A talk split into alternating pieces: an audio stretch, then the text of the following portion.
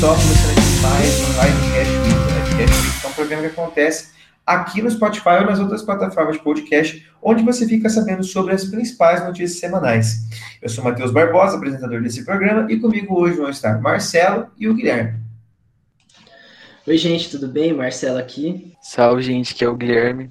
Bom, para a gente começar o programa de hoje, a gente vai começar falando um pouco sobre a CPI do Covid, que essa semana teve muitas atualizações e muitas falas importantíssimas para a gente perceber algumas coisas com relação à pandemia no Brasil. E quem vai começar falando hoje é o Júnior, que vai dar um pouco sobre o que o diretor da Anvisa trouxe para a gente aí de informações essa semana. Pois é, a CPI hoje, essa semana, pegou fogo, né? É, começando lá no dia 11, onde o Antônio Barras Torres, que é o diretor da Anvisa, em seu depoimento, evitou realizar críticas ao Bolsonaro, de quem ele é próximo, né? Mas ele expôs as divergências que ele tem com o ex-presidente em relação, por exemplo, às aglomerações, ao uso da cloroquina. E ele também confirmou que esteve numa reunião onde foi, é, foi discutido mudar a bula da cloroquina para incluir o tratamento contra a Covid-19, algo que já estava sendo investigado pela CPI do Covid. No dia seguinte, no dia 12, teve uma, uma outra audiência que, e essa foi a mais polêmica da semana, onde o Fábio Weingarten, ele passou o dia todo na CPI, e esse depoimento dele rendeu muitas polêmicas. O senador Osmar Aziz, né, o presidente da comissão, encaminhou as declarações do ao, ao Ministério Público. Por quê? Porque o Weingarten, ele mentiu e cometeu o crime de falso testemunho na CPI, como foi, como está sendo, é como o Osmar Aziz está acusando. Ele nesse, na sua, no seu testemunho, se esquivou de várias perguntas, a todo momento defendeu o presidente, elogiou o ex-ministro Pazuello, e o relator Renan Calheiros comparou suas declarações é, com a incompetência do governo, onde elas então são escorregadias, ele sempre está se esquivando da responsabilidade. Disse que o ex-secretário estava mentindo na CPI e ameaçou várias vezes o ex-secretário de prisão. E essa e o Renan Calheiros que que se envolveu em mais uma confusão nesse dia, né, Gui? Pois é, Juninho. É, nesse dia aí, o Flávio Bolsonaro ele, acabou invadindo a CPI. É, ele invadiu porque tipo, ele não tinha é, permissão para entrar e chamou o Renan Calheiros de vagabundo.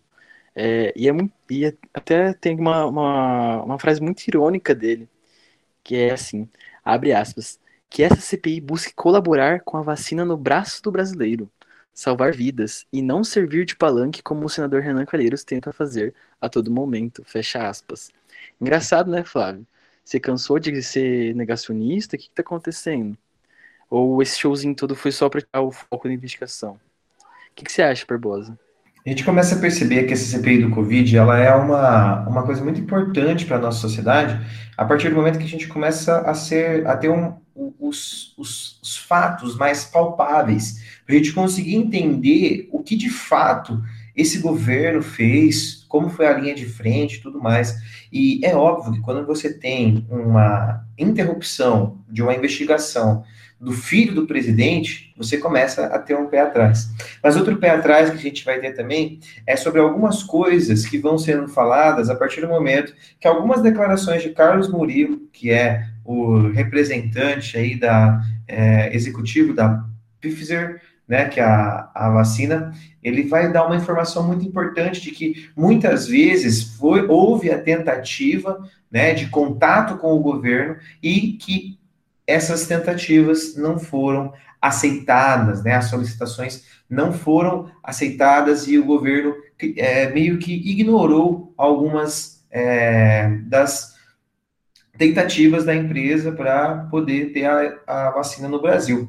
E outro caso muito importante, uma tentativa de um, entre, entre aspas, habeas corpus de Pazuello para que ele não falasse na CPI da Covid. Uma coisa muito importante, porque talvez o Pazuello deve ter muita informação aí rolando, né? Mas no Brasil acontece uma coisa dessa questão da CPI e no mundo acontece outras coisas. Parece que o mundo está tendo uma reabertura, uma nova normalidade. Pois é, com o avanço da vacinação, a queda das mortes por Covid na Europa, na América do Norte, até mesmo na Oceania, na Austrália, é, foram anunciadas medidas que liberaram pequenas reuniões em ambientes fechados, liberaram o uso de máscara em lugar aberto. A Espanha, por exemplo, suspendeu o toque de recolher noturno. Então, em diversos lugares do mundo, a vida já está voltando aos poucos ao normal. A gente tem, por exemplo, na Europa, nos Estados Unidos, ginásios com torcida. É, na Austrália, a gente tem shows com, com público também. E se no Brasil a gente não está tendo público em estádio de futebol, se a gente não está tendo show é, com público, se a gente. É, se tem gente morrendo ainda de Covid, enquanto no resto do mundo é, a linha já está caindo, isso é um reflexo da eleição de 2018, isso é um reflexo da política, da política pública do despresidente Jair Bolsonaro.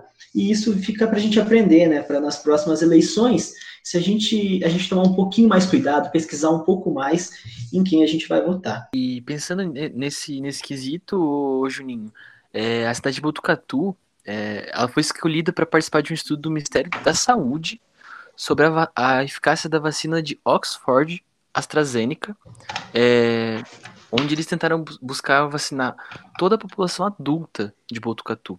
É, e para isso é, foi montado um planejamento, um esquema é, com 45 pontos de vacinação. É, pontos que é, foram usados é, na eleição de 2020, por exemplo.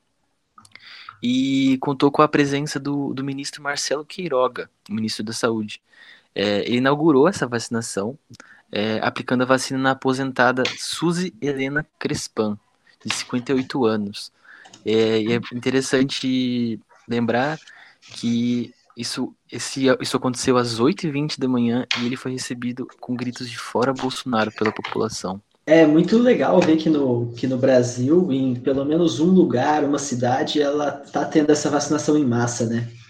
Mas agora, saindo um pouco do Brasil, indo lá para a Palestina, desde o dia 7, é, a Palestina vive dias é, muito tristes, né? E é muito interessante a gente realizar análise em como essa notícia chega aqui no Brasil. É, centenas de palestinos, milhares, foram feridos nesses últimos dias em confrontos com a polícia israelense. E muito por, é, e se iniciou quando os palestinos tentaram entrar em um complexo é, religioso, numa mesquita em Al-Aqsa, num dia sagrado para o Islã. E mesmo assim a notícia ela não chega é, totalmente desenviesada aqui no Brasil, né, Barbosa? A coisa mais importante para a gente pensar quando se fala em Palestina é tentar tirar um pouco dessa visão ocidental que a gente tem de que o terrorismo é algo ligado aos árabes, né? O Estado de Israel ele foi criado pós Segunda Guerra Mundial numa tentativa de reconciliação ali com os judeus em, em, em resposta, né, ao genocídio causado por Adolf Hitler na Inglaterra, na Inglaterra não, na Alemanha, né, durante a Segunda Guerra Mundial. E é muito importante a gente pensar nisso, que essa criação ali do Estado de Israel era uma criação dentro de territórios árabes, né? E que há ali, nesse processo da Palestina, um genocídio agora com o próprio povo palestino, que cada vez mais está a todo momento sendo é, massacrada. E uma coisa muito importante, muitos dos fatos e ataques ligados aos palestinos são relacionados há uma própria apropriação de espaço, né? Você tem um cercamento ali que, de terras árabes, de terras palestinas, pelo Estado de Israel, que vai tentando expandir o seu espaço de uma forma ilegal. Então a gente precisa dar uma visão diferente para esses povos que estão sofrendo muito e morrendo cada dia mais, e virando também povos refugiados pelo, pelo mundo e que não há uma recepção muito calorosa, né, muito vantajosa para esses palestinos em muitos países, principalmente os europeus. Então a gente precisa dar uma visão diferenciada ali. Visão diferenciada também a gente tem que ter um pouco sobre essa distribuição do território e propriedade brasileira. Parece que aconteceu uma invasão aqui no Brasil esses últimos tempos e o Juninho vai falar um pouco melhor para a gente sobre ela. Pois é, Barbosa. Uh, os genocídios não acontecem só lá fora, né? Talvez um dos maiores genocídios da história seja o genocídio vivido pelos indígenas, é, que viviam em toda a América Latina e foram assassinados pelos europeus quando eles chegaram, e genocídio que continua até hoje, né? A terra Yanomami, que é a maior reserva indígena em extensão territorial do Brasil, está desde o dia 10 de maio sob constantes ataques de garimpeiros ilegais. É, mais especificamente na comunidade Parimiú, essa região fica próxima ao município é, de Alto Alegre, lá em Roraima, e essa região é, é alvo do garimpo ilegal desde a década de 1980. E nos últimos anos, essa busca pelo minério se, se intensificou na região, o que causa então a degradação da floresta, ameaça a saúde dos moradores. Mas essa tensão de agora, desses últimos dias, aconteceu no último dia 10, quando garimpeiros a bordo de barcos abriram fogo contra a comunidade. Nesse conflito, então, os indígenas revidaram, houve troca de tiros entre os indígenas e os garimpeiros, e o resultado foram três garimpeiros mortos e cinco feridos, além de um Yanomami baleado, mas ele não corre risco de vida. É, nesse domingo, dia 16, ontem, os invasores novamente atacaram, é constante esse ataque, e eles atiraram bombas de gás lacrimogênico e atiraram também é, balas contra indígenas crianças. Então a gente vê como, como é covarde esse ataque dos garimpeiros. E o motivo do conflito é que os indígenas montaram uma espécie de barreira sanitária para evitar a contaminação por Covid e o avanço do garimpo ilegal nas terras Yanomami.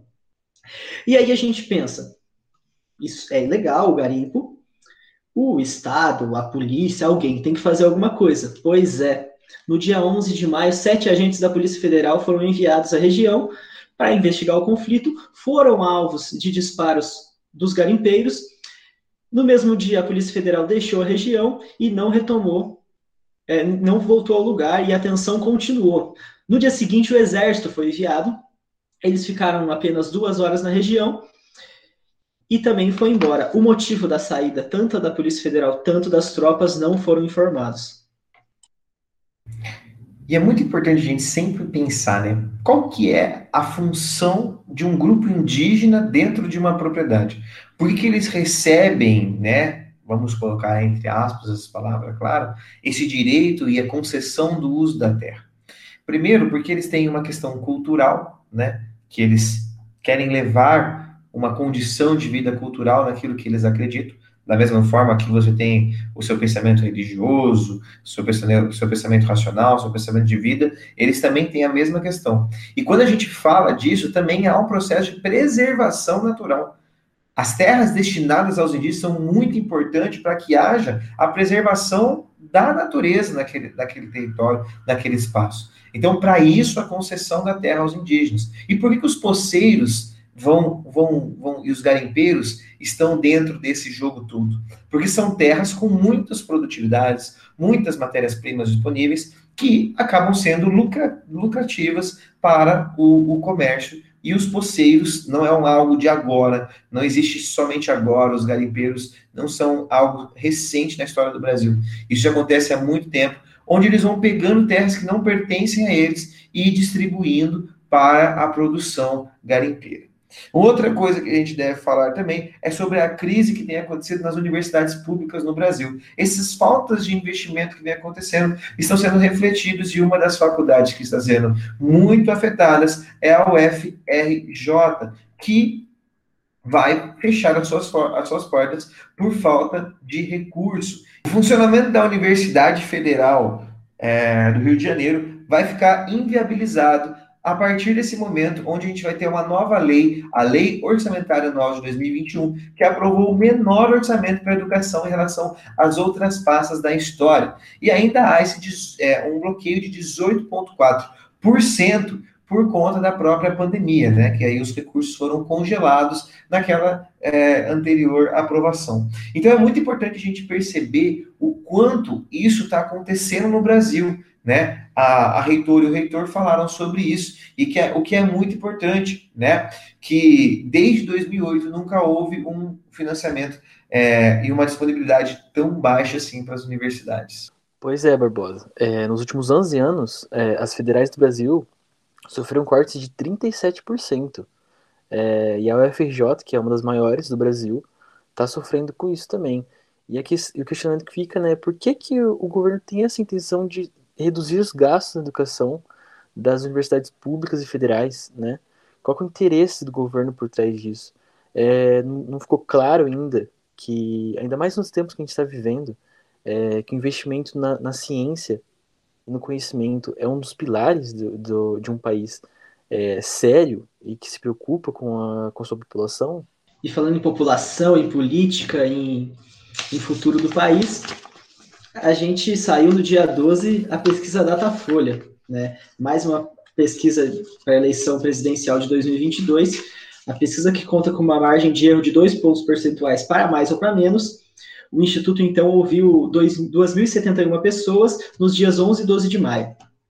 Para o primeiro turno, a pesquisa de intenção de voto coloca o Lula com 41%, o Bolsonaro com 23%, o Sérgio Moro com 7%, Ciro Gomes com 6% e o resto com menos de 5%. Nove pessoas é, votariam nulo ou branco e 4% não soube responder.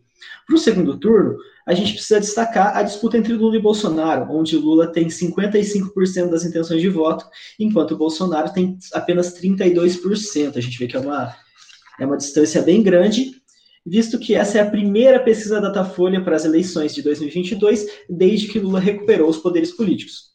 Além disso, foram feitas mais duas pesquisas. É, a, primeira pesqui a segunda pesquisa avaliou o governo Bolsonaro e 45% da população classificou o governo como ruim ou péssimo e 24% colocou o governo como ótimo ou bom. E a outra pesquisa é sobre o desempenho do governo de Jair Bolsonaro na gestão na gestão do coronavírus, né, no combate ao coronavírus. Então, 51% dos entrevistados avaliavam como ruim ou péssimo esse desempenho, 21% consideraram ótima ou boa a performance do presidente, e a gente vê então é, o retrato do Brasil, o retrato da população brasileira, é, como a população brasileira avalia o, o, o desempenho do atual presidente. Para finalizar o programa, é, não menos importante, é, falar sobre a, do, dois nomes aí é, brasileiros que acabaram falecendo nessa semana. É o Bruno Covas, é, o ex-prefeito de São Paulo, veio a falecer no último domingo, no dia 16. Ele foi vítima de um câncer aos 40, 41 anos. É, ele iniciou o tratamento em 2019, porém, no, é, principalmente no último mês, nesse último mês agora, o quadro se agravou muito e ele acabou falecendo. É, o corpo de Covas ele foi velado na prefeitura da capital paulista e, e foi enterrado em Santos. E por fim, o MC Kevin, essa é um pouco mais recente ainda, é, o funkeiro paulista Kevin Nascimento Bueno, é, de 23 anos, ele, ele era conhecido como MC Kevin, e ele morreu depois de cair do quinto andar de um hotel no Rio de Janeiro. É, ainda não se sabe por que, que, que ele caiu, o que levou o cantor, o cantor a cair do prédio, Porém, a polícia está tá investigando a causa, mas ainda não se sabe. Bom, e você que curtiu o nosso programa de hoje, já vai seguir a gente no nosso Instagram, live.cast. Se você quer que a gente fale sobre algum tema no Livecast Week, é só mandar para a gente no nosso direct lá que a gente vai trocar uma ideia com você, com certeza. No mais, muito obrigado pela atenção de vocês. A gente se encontra semana que vem com mais Livecast Week. Falou, pessoal, boa semana e ótimas informações para vocês. Boa semana, gente. Até mais. Tchau, gente. Boa semana.